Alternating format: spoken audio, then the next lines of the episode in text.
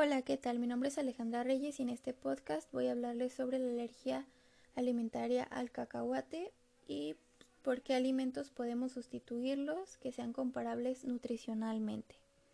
Empecemos aclarando que el cacahuate es una planta de la familia de las leguminosas, como lo son también el garbanzo, la lenteja, el frijol y los chícharos.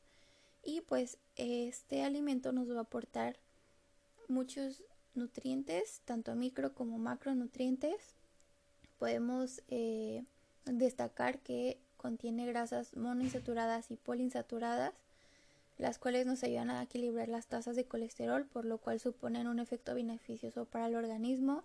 También contienen minerales como lo son el magnesio, el zinc, fósforo, vitamina E y vitaminas del complejo B en general. Y bueno, ya pasando a hablar de la alergia específica, pues la alergia al cacahuate es una reacción que ocurre cuando nuestro cuerpo identifica los cacahuates como sustancias perjudiciales por error. Entonces, cuando esta persona que tiene la alergia come cacahuates o alimentos que los contienen, su sistema inmune, que es el sistema de defensa natural del cuerpo, el cual combate las infecciones y las enfermedades, reacciona de manera excesiva y pues puede causar una respuesta grave e incluso poner la vida de esta persona en peligro. Entonces, al llevarse a cabo esta respuesta excesiva, el cuerpo de esas personas va a liberar sustancias como lo es la histamina y estas sustancias pueden afectar diferentes tejidos del cuerpo como lo son la piel, los ojos, la nariz, vías respiratorias, el tracto intestinal, pulmones y vasos sanguíneos.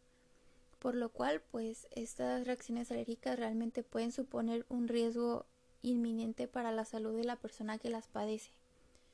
Los síntomas eh, específicos de esta alergia pueden variar desde leves a graves, como podría ser eh, ejemplos de síntomas leves, el goteo nasal, dolor estomacal, picazón de ojos, ronchas, hormigueo en labios o lengua, y cuando ya nos vamos a una reacción más grave podrían haber síntomas como presión de garganta, voz ronca, respiración sibilante, tos, y pues finalmente la reacción o el síntoma más grave que una persona podría presentar sería la anafilaxia, en la cual se va a ver una baja repentina de la presión arterial y pues las vías respiratorias se estrechan, lo cual impide la respiración y pone en riesgo la vida de la persona.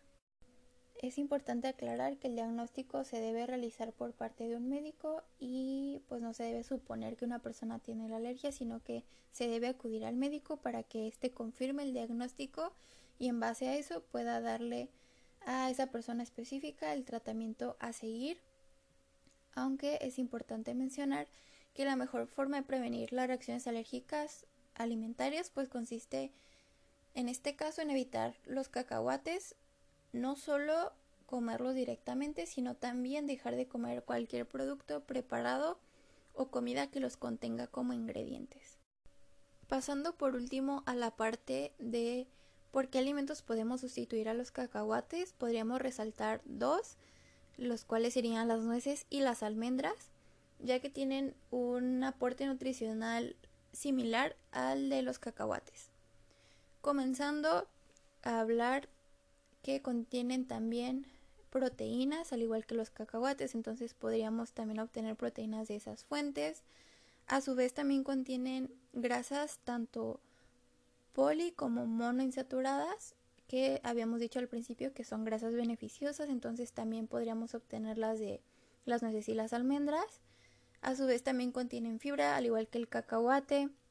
Contienen eh, minerales como lo son el potasio, el fósforo, el calcio el magnesio, que igual pueden compararse con las cantidades que nos aportan los cacahuates. Inclusive pueden tener a veces un poquito más las nueces y las almendras que los cacahuates de ciertos minerales y de ciertas vitaminas.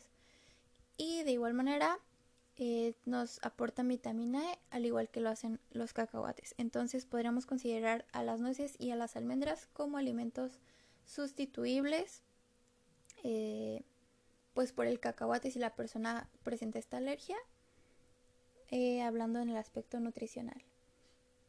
Pues esto será todo por mi parte. Les agradezco mucho escuchar este podcast. Espero que les haya servido la información que les presento y que tengan un muy lindo día.